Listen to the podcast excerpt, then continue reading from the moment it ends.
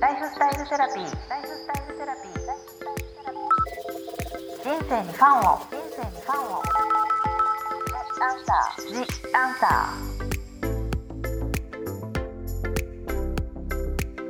ー。こんばんは、ワニブックス書籍編集長の青柳樹です。ライフスタイルセラピー、今週も引き続き、ファッション占いエディターの青木義文さんをゲストにお送りいたします。青木さんよろしくお願いします。よろしくお願いします。前回は風の時代のキーワードについて、まあ、風水も交えつついろいろとお話しさせていただきましたけども、もうこれ私の企画というかこう青木さんがあまりに魅力的で人気なので開運行動もされてるので、はい。むしろ青木さんのうん。開運行動とかい。習慣とか、はい。むしろパーソナリティについていろいろ今回は伺っていて、そこからいろいろ時代を紐解いていけたらなと思います。はい。で前回青木さんもなんか習慣が大事とはい。おっしゃってましたけれども、もうのっけからはい。青木さんがいつもしている習慣、はい。これは絶対自分やってるなとか、まあ、ええ。1日でもいいですし、はい。年間でもいいですし、えはい。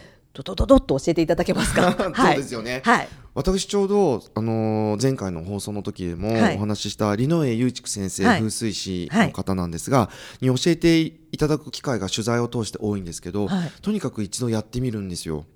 まずやってみる。まずやってみる 自分でも。でも前回もおっしゃってましたもんね、うん。まずやってみようって言って。そう、んん。でその中から自分が感じたこととか、そして本当にやって変わったこととかっていうのをこうよりすぐって厳選していくような感じなんですよね。まずなんか興味があったなと思ったら、じゃあやってみるってことをまず習慣にしてるってことですか？へー。でほぼ気づきはあるし本当に、えー、リノエ先生の風水はすごいなって思うことが山ほどある、はい。なんかねルーティンをどこに抑えていくかっていうのをポイントにはい。していくと、まず朝起きて、はい、朝起きて、はいあの一杯目の水はいいグラスで飲んでます。いいグラスで飲む。はいまず最初まには。ずでそれで何が変わったかっていうと、はい。えっとまあ某ブランドの高いグラスなんですけど、はい。水って、えっとそのグラスに入れると粒子が変わるんですって。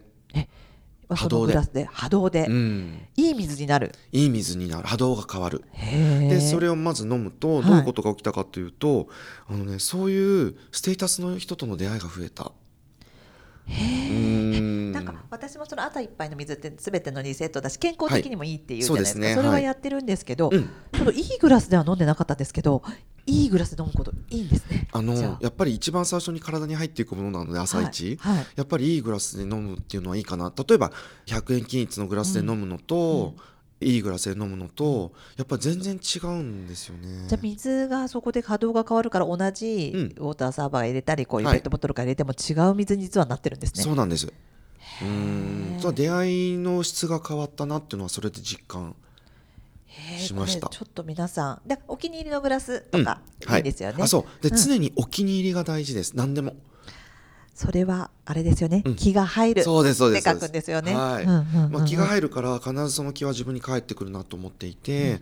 なんでやっぱりどうでもいいもので飲むとかどうでもいいものを使うとかっていう昨日の残りのグラスで使うとか、そんなのも絶対ダメですね。だからもういいお気に入りのグラスをちゃんと厳選する、はい。特に毎日使うもの。ははい、毎日使うもの。はい。でまあそのグラスがありますし、うん。あとはまあ出かける習慣でいうと、家を出る時に必ず家中に香りを巻きますね、自分が出ても。出ても。あといい音を鳴らして出ます。ういい音も。ーん。へーそそれはどういう意味とかっていうと、んん今日一日素敵なご縁がありますようにっていう意味なんですよね。あ、ベルを鳴らすことが。あと香り？香り。う。ーん。それは自分が家を出る時でも残りが的にこう残しとくみたいなまあ感じですか？帰ってきたらうん。残ってる時もたまにありますけど、うんうんうん。なんかなんとなくこう自分がいない時になんかこう回ってくれた香りが回ってるといいなと思って音と。音も。音ん。どんな音なんですか？音は。ね腰ベルっていううん。すごく綺麗な音が出る水のように流れる音が出るベルがあるんですけどそれをこうバーって家の中で鳴らして。でもそれもまた自分のお気に入りの音をファーンって鳴らすのも、あでも今ね風の時代だから、うん。いいですね。そのファーってこう鳴らしておくっていう、はいへーそれが青木さんの出かける前の習慣出かける前の習慣ですね、うんうんあとは、えっと、ダイヤモンドも結構身につけてるんですけど、はい、今青木さんね腕は腕。ブレスレットはい。2つ、なんか右手は獲得の手だって伺って、はい。なんか右手にするようにしていて。へうん。えだからそれも実はただつけてるわけじゃなくて、はい。獲得の手にそうですね。ダつけてる。あとなんかダイヤモンドってやっぱり鉱物だからはい。生きてるじゃないですか、うんうんやっぱ本当に身につけることによって分かりますよねそのパワーを。やっぱジュエリーって生きてるものですもんね。うん唯一身につけられる生きてるもの？ね。なんかその猫とか犬とか身につけられないから、うんうんうん。ジュエリーって言いますもんね、ねえ。だからそういう意味でもダイヤモンドは欠かせないですかパねワーとして、はい、なんかあのこれもリノエ先生に伺ったんですけど、はい。あんまりこう見た目にお守りって見えるものよりも、うんうんなんか自分の中のこうお守りって思うものの方がこう軽やかさがあって、確かに。うん。なんか数珠みたいなパワーストーンいっぱいつけてると、この人何か悩みがあるんじゃないかとかね,、うん。ね。そういう印象になっちゃいますもんね。そうですよ、んん。ん見るからにうん。お守りっていう感じになっちゃうじゃないですか。だからそうやって自分はジュエリーになんか少し願いを込めたりしてますね。それはやっぱりダイヤがいいんですかね？うん、だ男性っていうのもあると思うんですけど。確かにねちょっとルビーとかね、うん。あのサファイアだと色がついてるっていうのもあるけど、もしもお好きだったらそういう自分の好きなジュエリーをまとうっていうのもいいって女ことですよね。性だったらね幅がもっと広がるとなるほど。それをつける。うん。あとはそう、ん。ルーティンで言うと寝るときはオーガニックコットンですよね。あーもう寝る、うん。もう身につけるものは、はい。それがやっぱり安眠に安眠につながる。であの着古した T シャツとかっていうのは銅の木が残ってたりするから。休まらない。休まらない。どうって動くと書いて動くそうですね。さすがです。うんうんそううん。う。ん銅の木が残ってるから。やっぱりパジャマとしてちゃんと T シャツで寝てたとしてもパジャマとして買う。なるほど、うん。だから運動着なんか昔の体操着なんて着てたらもう本当に NG ってことですよね。本当に怖い。パジャマをきちんと。はいするっていうのもあります。あとね、うん。枕カバーは毎日取り替えます。それ青木さんからあのもともとね青木さんとあのオーガニックコットンのナナデコールの,、はい。あの一緒にあの展示会かなんか見た時に、ええ。青木さんが7枚っていうか、うん。お買いになったって聞いて、はい。青木さんすごいもう枕カバーが大事ってことは分かってましたけど、はい。毎日取り替えてるとはって。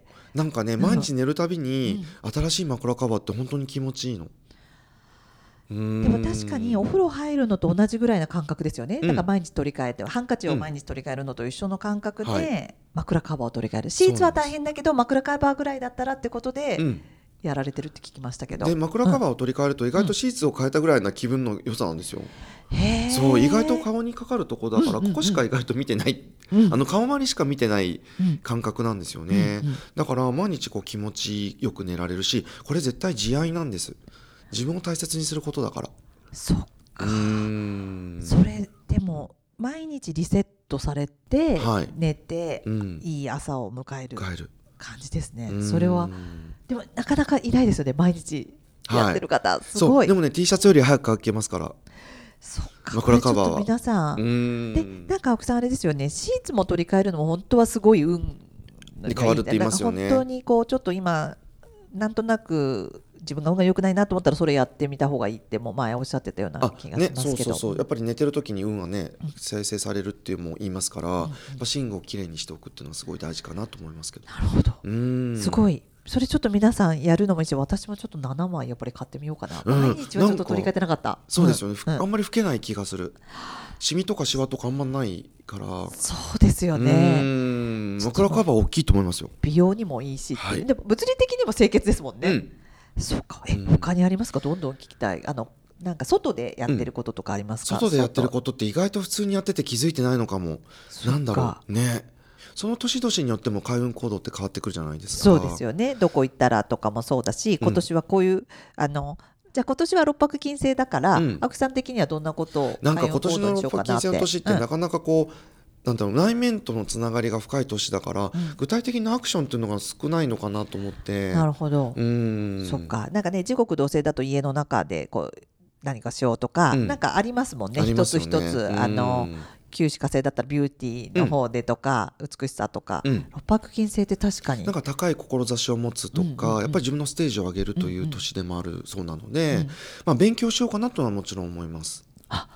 なるほど。自分のステージを上げるために。そうですね、まあ、自分の知識を増やす、うんうん。でなんか財産を築く年だとうんうん。あるって、財っていうのも財ありますよね。でやっぱり地の時代から風の時代に変わって地の時代の財って不動産とかジュエリーとかあ所有してるもの。そういう目に見えるもの。だけどこれからの財産って信頼とかうん。人とのつながりとか、見えないもの、うん、ご縁もそうだし、うん。あとは情報うん。とか知識が自分の財産になるかなと思うので、なるほど、うん。じゃあ今年その自分の好きなやりたいことの勉強とかって知性とか財産になっていくからそれもすごいいいっていうことですよね。あそうですね。そううかじゃあその引き続きその青木さんってもう本当にこんなに人気ですけど青木さんの仕事のはい。スタンスとかはい。やり方って、ええ。まあ風の時代に合うようにってこともあると思うんですけど、はい。どんな感じですか、あのー風の時代が2020年に来るなと思った時に、はい、ちょうど震災の翌年2012年、うん。やっぱ震災のあった年って皆さんすごいいろんなことと向き合ったと思うんですよ。同じくねすごい気持ちも同じようにね辛かったしうん。笑いがなかった。まず全く。番組でもねうん。お笑いが出ちゃいけないぐらいな感じでしたもんね、あ雰囲の時、気でしたよね、で本当に実際被災された方は本当に大変だったと思いますし、はい。なんかそういう方たちのことを思うと自分たちも結くねいたたまれなくなったりとか、だし。であとちょっと支援っていうこともすごうんうんくボランティアとかそういうことも本当に考えた、ね、やるやらないやれることをやろうみたいなことをうん。今までより考えた年ですもんね。ね、あと自分はどうやって生きようかなとか、うんうんうん。そういうことを考えて、うん。やっぱり2012年13年ってすごく変わったなって周りでもあったんですけど、はい。まあ、自分2012年にその2020年の風の時代のことを考えて働き方を変えようと思って、2012年に、はい、で正社員を、はい。えっと業務委託に変えさせていただいて、はい。で大体あの今までの仕事を7割、うん。で3割で副業っていうか、の他の仕事をさせていただこう、早い。それうん12年の時。でも私もそれお話聞いてましたけど、そういった観点があったんですね。あありました。はい。絶対2020年にそうなるなと思ったんでだからそのねちょっとこうきっちりとそれだけの仕事をしている雑誌だけの仕事をしていることから、うん。少しこう違うこともするっていうふうになったのが2012年そうですね。された。はい。その時にそうして、うん。でも多分今ね会社もどんどん変な話だけど、ね。給料が減らされてその分副業してくださいっていう時代にしてくださいっていう時なって代でますもん。ね。だからその準備をしてるかしてないかで結構急に言われても難しい。そうですよね。こういう時って本当に先生術とかその道しるべ水先案内人として使うって本当に素晴らしいことですよね。そうですよね。だしやっぱりなんかそういうお仕事にも少し携わらせていただいてるならば、うん。うん。やっぱりある程度自分で覚悟を持ってアクションで実感したものじゃないと人にはお伝えしづらいんじゃないかなっていうのももあります。あってってこともあって、はい。行動しよう。うん、それでその仕事の中でもじゃあちょっと先ほど言ったやってみようかなみたいなことをライトにやったりされてもいるってことですか？そうですね。うん。もともとは本当にフィガロジャポン、はい。今も本当に携わらせていただいてるんですがフィガロジャポンの編集者を、はい。まあ、普通の正社員でやっていて、うんうんそれから業務委託でフィガロジャポンの編集をしながら、まあ、その占いの編集とか一応ファッションのブランドのディレクションとですかよね、うん。あとあの本当にインスタライブ出られたりとか、はい他にウェブの取材とかいっぱい受けられたりあれはだからその3割の方でうです。でも今もかなりかなり比重が大きくなってきましたけどね。でもやっぱり編集の仕事は好きですね。うん青木さんも編集者なんでそうですね。もう大先輩いえいえいえ。あ憧れの。まあもうなんかあの物を作る仕事ってやっぱそれはすごい楽しいですよね。うん。編集のその仕事って。はい、だけどどんなことでもやっぱりこれからエディットがすごい大事になってくるじゃないですか。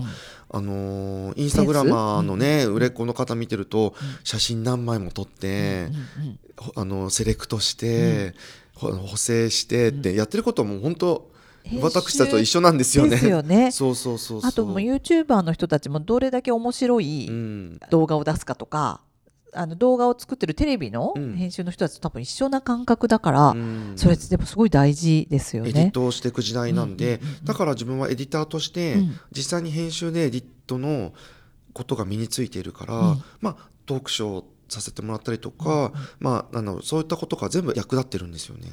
そっか。うん。確かに編集って皆さんなんか何やるって思ってるけど結構全部ですもんね。そうなんですよ。本当に実はブランディングからあのサービスでいろいろこう、うん人に気を使ったりするのもそうだし、うん。結構全部なんですよね。そうなんですよ。本当に撮影の時にご飯の手配から全部じゃないですか。あとそのロケの景色を探したり、うん。申請したり。そう申請したり、うん。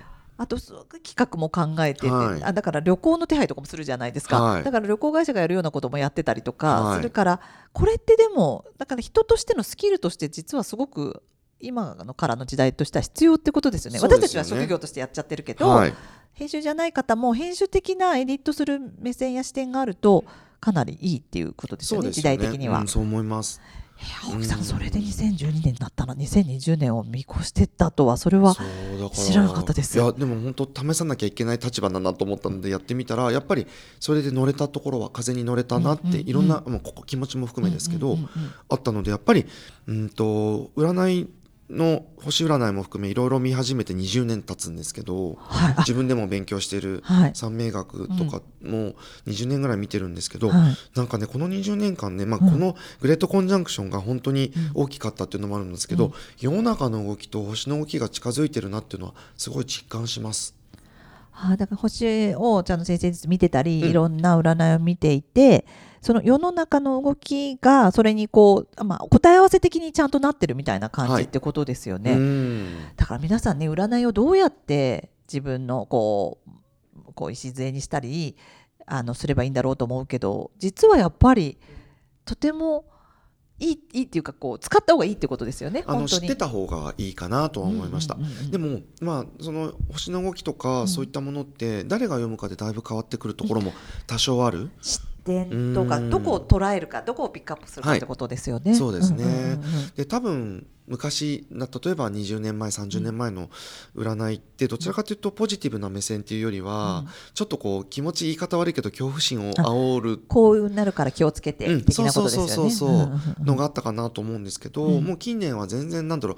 こう読んだ後に希望が見えたりとか、うんなんとなく自分がやるべきことがちょっとうっすら見えたりとか、あと自分が今やってることって大丈夫なんだって思えるような背中を押してくれたりとか、答え合わせだったり、うん。なんかすごくいい流れなんじゃないかなとはすごい思いますけど。確かに前回もありましたけど今風の時代がトレンド、はいツイッター入ったようになんとなくみんなもこのコロナのこととかで変化がこう時代の合ってる感じとか、時代のキーワードがあ理解する理解するってことでなんとなく近づいてる感じはすごいありますよね。ありますよね。なるほど青木さんのその12年2012年から20年に向けてのそああと何でもやってみるとか、はいご自身もまずチャレンジしてみて、自分が体感しないとっていうのがすごい素晴らしい姿勢ですよね。いやいやいやいやいやなんかねあの自分が体験して見える世界っていうのが必ずあると思うんですよね。そっかそれはまずやってみないとわからないっていう、はわからない。確かにそのただ見てるだけとかお芝居とかもそうですよねなんか配信とかライブで見るのも素晴らしいけどやっぱり生で見るのって違うとかそういううん自分が体験してみないとわかんないっていうことが、うんそれも大事ってことでよね。ですすね。うんなるほどはい。でそうですね青木さんが次にこうここまでこう人気なんですけど人間関係の作り方とかスタンスみたいな、よはいく青木さんはおお話で自分はあのエレメントでは水だから、はいそうです。うん、そ誰とでも合わせてこうさらさらと流れていくんだよとは、はい。よくイベントでもおっしゃってますけど、ええ。ズバリどはい。んな感じですか、人そう間関今人間関係の作り方、はい。とにかく私は人好きですね。これは人が好き？そこがうん。もう元々のあれもともとのうん。なんか青木さんとこうみんな仲いいですし青木さんから悪いふうに言ってることも聞いたこともないし。本当ですか？大丈夫ですか、うん。本当にそうですよね。それってどんなだからマインドでどういうお付き合いをいろんな人とされてるのかなって。多分皆さん気になってると思うので教えて、ええここで教えてください。そあの私そのエレメント占いっていうのをね、あのやらせていただいてて、はい。水私は水なんですけど、はい。水の性質から言うと水ってどんな器にも入るうんから、うん。結構どこに行っても対応ができるっていうのもあります。ご。自身もそんな感じだと思うんですか？あ思いますね。人が好きなので、うんあのこの人すごいみんなから苦手って言われてる人ってかっているけど、うん逆にそういう人が好きなんですよ。そうそうそうそうだから誰とでもっていうでももともと人好き、人が人の人が好きですねていうことってことなんですよね。そうなんですね。それもあるし、うんあとあの距離感水って距離感が大事なので、うんすごい距離感はある。だから、うんすごくなんかぐっと近づいた距離感っていうのはあんまり得意じゃないかもしれないです。あじゃあ密にうん、ある人と一定の人とぐわっといるとか、はい。すごい長い時間いるっていうことよりも、もういろんな方と会うっていう方がうん。自分には向いている。へえそれでもあんまりその関係って、はい。あんまり人とぶつからない距離でもありますよね。あ。そうですね。確かに。なんかうちも今出してる「あの頑張りすぎずに気楽に」っていう韓国のベストセラーのエッセイがあるんですけど、はい。その中でも、はい。もう冷たすぎず、うん熱すぎず、うん。ぬるま湯なところがはい。人との距離ですごくいいっていうフレーズがあるんですけど、はい。なんか青木さんそれをされてる感じがしますね。ガーッと人に行くんじゃなくて、ええ。かといってすごい冷たいわけでもなく、はい。いい温度ではい。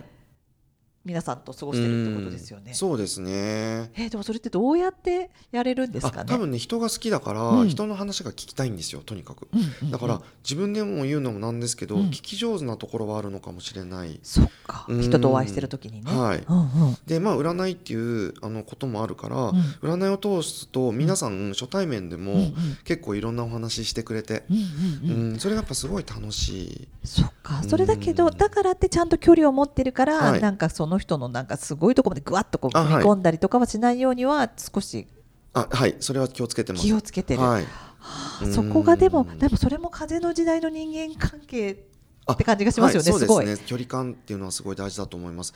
SNS がねあるから、うんうん。距離なかなか分かりづらいんですよね距離感が。センスもまたね時代のキーワードですけどそう見えないから、うん。あれですけどやっぱり距離感は大事。距離感はすごい大事だと思いますよ。これから、うん。なんか確かに密ね3密っていうふうにこうね時代になりましたけど、はいうん。本当その通りですね。そうですね。で例えば本当 SNS だと、うん。あれこの回呼ばれなかったとかってあるじゃないですか、うんうんうんうん。だからなんかなんだろうなそういうところもあんまり気にはならないタイプ。ああ人のことはあんまり好きだけどそういうことでは気にならない。うん、それが距離の取り方だと思うんですよね。確かに、うんやっぱりそこに呼ばれなかったとかって思うことは、うんうん。距離が違ったんだって思う。あそこはポジティブに考えるってことですよね。うん。捉え方として、うん。ね、今いろんな情報入ってくるからむしろ自分にとってちょっとこう嫉妬とか、はい。あの悔しい思いとかそういうのもあるけどそこはうまくあ違ったんだって思うようにするってことですか？まあまあそうですね、うん。あとまあ相手をリスペクトできれば、うんうん。なんかね相手が楽しかったらそれでいっかって。はあかなり寛大な。寛大ですよね。あ相当寛大でですよね。でもまあいっかみたいな感じにしておくでもそれもストレスためない。もともとはでもそんなに気にならないっていうところですよね。あそうですね。うん。だからすごく視点を変えるとちょっとクールって思われちゃうところもあるのかなとは思います、でもそれがなんかいいですよね。うん。今の時代は。それぐらいがちょうどいいみたいな。確かにそうかも。それ人とぶつからない。だって人とぶつかるとストレスがかかるじゃん。だから自分も大変だし向こうも嫌だけど、うん。いいですね、うん。その考えだ方って怒りの感情って自分を傷つけるって言いますよねぱりそう。刀でこう、うん。やっぱり傷つけてるようなものだってことですよね。う。ん、だから自分が可愛かったら、うん。怒りの感情を持たないってことなんだろうなとも思います。そっか、うん。それだからだから怒ることを見つけてももう自分を大事にするからもうちょっと捨てるみたいな感じがいいってことですよね。そうなんですそうなんです。そうか、うん。はいそしてはい。青木さんがお素敵だなってこう、まあ、今までお付き合いしてたりとか自分見ててどんな人が素敵だなってこれ参考にはい。なんか聞きたいんですけど、ええ、どうだろう。なんか具体的に考えたことなかったですけど、急にね、うん、あいやでもなんかこうマインドがオープンな人とかうーん。あとやっぱり細かいこと気にしない人？わかります。私もそれは。うんあのあんまり大行に捉えないような人ですよね。ね。うんうん。あとやっぱ聞き上手な人とかうんうん。って素敵だなと思うし、でも結局会話とかこういうセンスって、実は自分のことをすごい喋るよりも聞いてる方がいいっていう先ほどね、うん。聞き上手ってます言ってましたけどそれちょっと心がけると随分違うかもしれないですよね。ですよね。人との関係が。はい。あとね人との距離がうまく取れる人ってなんだろうなすぐ、うん。あの話の何突っ込まれる人っているじゃないですか、うんうんうんうん。誰からもあれはすごい才能だなと思います。わあの愛すべきキャラクター的な？そうあれはすごうんうんい、うん。でもそういう人ってちょっと威圧感がなかったり隙があったりしてうん。確かにそうですよね。ねはあ確かに。そういう人が素敵だなと思う。あのそういう方ってどういう人生で、うん。そういうなんだろうものになるのかなって。確かに、うん。なんかあの芸能人の方でもいらっしゃいますよね、うん。すぐ持ってっちゃうそのその人ばっかりに行っちゃうような。みやすいっていうか。なんだろう、うん。でもやっぱり威圧感がないとかはありますかね。ありますよね。なんか言ったら怒られないとか、うん。この人言ったら怒っちゃいそうみたいな雰囲気は絶対ないですよね、はい。ない。そうかそれだって土っぽいですもんね、そうですね。青木さんのお気に入りアイテムとかうん。風のツールとか、今年これなんかいいよっていうまあ青木さん自身が使ってるものとかでもいいんですけど、はい。ありますか、まあ先ほどお伝えしたようなダイヤモンドとうんうんジュエリうんうんーとかあとは香りとかですかね。香り。うん。やっぱり香りは？香りはなんか縁を結ぶってね、うん言われててなんか香りを変えることで風の気が立ってってよりいい縁が結ばれるっていうことも、ね、伺ってるし、はい。あと風いろんないただくことが多いじゃないですか香り物って、うんうんだから多分常備5つぐらいいろいろ使ってますね。ああそれは自分の体にしたものだったり、あのヘアに。ヘアリーとしたりとかする、うんルームスプレーとか、うんルームスプレーとか。それがおすすめの今度あったら教えてください、はい。ちょっとそれインスタで紹介とかさせていただこうかなと思ってます、はい、ぜひぜひ、はい。あとはねワクワクすること、ワクワクうんすること、ワクワクすることってち。すごく究極の、えっとアンチエイジングになる。うん人って恋愛した時と、いいものを見た時の感動って、時が、あの逆行するんですって。だから若返る？若返る。恋愛すると中二学2年生になるとかってよく言うじゃないですか、中そうそうそうそう、んもうねいろんなこと考えたりして、うんでもそれはそれもでも楽しいっていう、うん。えっ、と？とあとねいいものを見た時って言ってたあの映画とか、うんうん。舞台とか美術とか、えワクワクすること。うん、あだからまあ恋愛してる、ね、それも確かにすごい恋愛の時のワククワク感ってちょっとねあの回路が違いますよね。そうですよね。またその恋愛と結婚って違うっていうのはよくわかるからそれの恋愛のバージョンだと本当にわかりますよね。そうですよね。違いますもんね。うん。感情とかもね。とワクワクすることをじゃあ大事にしてるってはいことですそよね、れは本当に常日頃から意識してますワクワクすることを仕事でもしよう。しよ例えば人間関係でもワクワクする人たちと会おうとか、うん会おう。なるほど。最後にはい。これから、まあ、風の時代またスタートしましたけれども、はい。まあ、六白金星もスタートして、はい。青木さんが個人的に風の時代でなんかやってみたいこととか、うんうん。あとこういうことは絶対してみたいとか何か今思ってること。先ほどね勉強ちょっとししようかなともおっしゃってましたけど、はい。どんなマインドでもう全部の総括になっちゃいますけどそうですよね。はい総括お願いします。はい。まあ、シェアマインドっていうのはい。をすごく大事にしていきたいなと思うので、まあうん、とどんな形でもそのシェアっていうのをキーにしながらアクションを起こしていきたいっていう、ちょっと具体的じゃないんですけど、うん。のもありますしあとちょっと勉強したいんで、はい。えっと、その風の時代って目に見えないものが大事になってくるので、ちょっとその目に見えないものについてちょっと勉強したい項目が一つあるんですね。まあそれを勉強したりとかあとずっと自分は独身で一人暮らしなので、なんかルームシェアとかしてみたいんですよね。あそれもシェアの一つですもんはね。い本当に。うん。んそれはまた全然違ううん視点とかはいなりますもんね。うんあと人ともちょっとどういう関係性になるとかね。そうなんですよ。へえ、それも新しいですね。新しい自分だし。でもなんか青木さんやってみたいと思うとやるとおっしゃってたから、はいちょっとやってる今年の最後に聞いたらやってるかもしれないですよね。そうですねやれたらいいですね。はいそれもご縁ですね。うんでもね。本当にそう思います。青木さん。前編後編の2回にわたってはい長めにお届けしましたけど、ありがとうござあいましたりがとうござい。ました。いろいろお話しさせていただきましたけど、いかがだったでしょういやか。楽しかったですなんか口に出してこうお話しさせていただくと頭の中の考えとかってクリアになってくるじゃないですかちょっとこう整理されるみたいな整感じですね。なんか取材されるとちょっと整理されるみたいな感じありますもんね。ありますもんねなんで今日は本当にそういう意味では年始からはいこう整理させていただいてすごくありがたかったかなと思いますこちらこそなんか青木さんのいろいろ聞けてちょっと私も今日聞いたこといっぱい面白かったこと楽しかったこと整理して、はいちょっと今年やろうと思ってます。ありがとうございますありがとうございました。ここまでのお相手は青柳ゆきと青木よしみでした青木さんありがとうございました。ありがとうございましたライフスタイルセラピー。ライフスタイルセラピー。ジ・アンサー。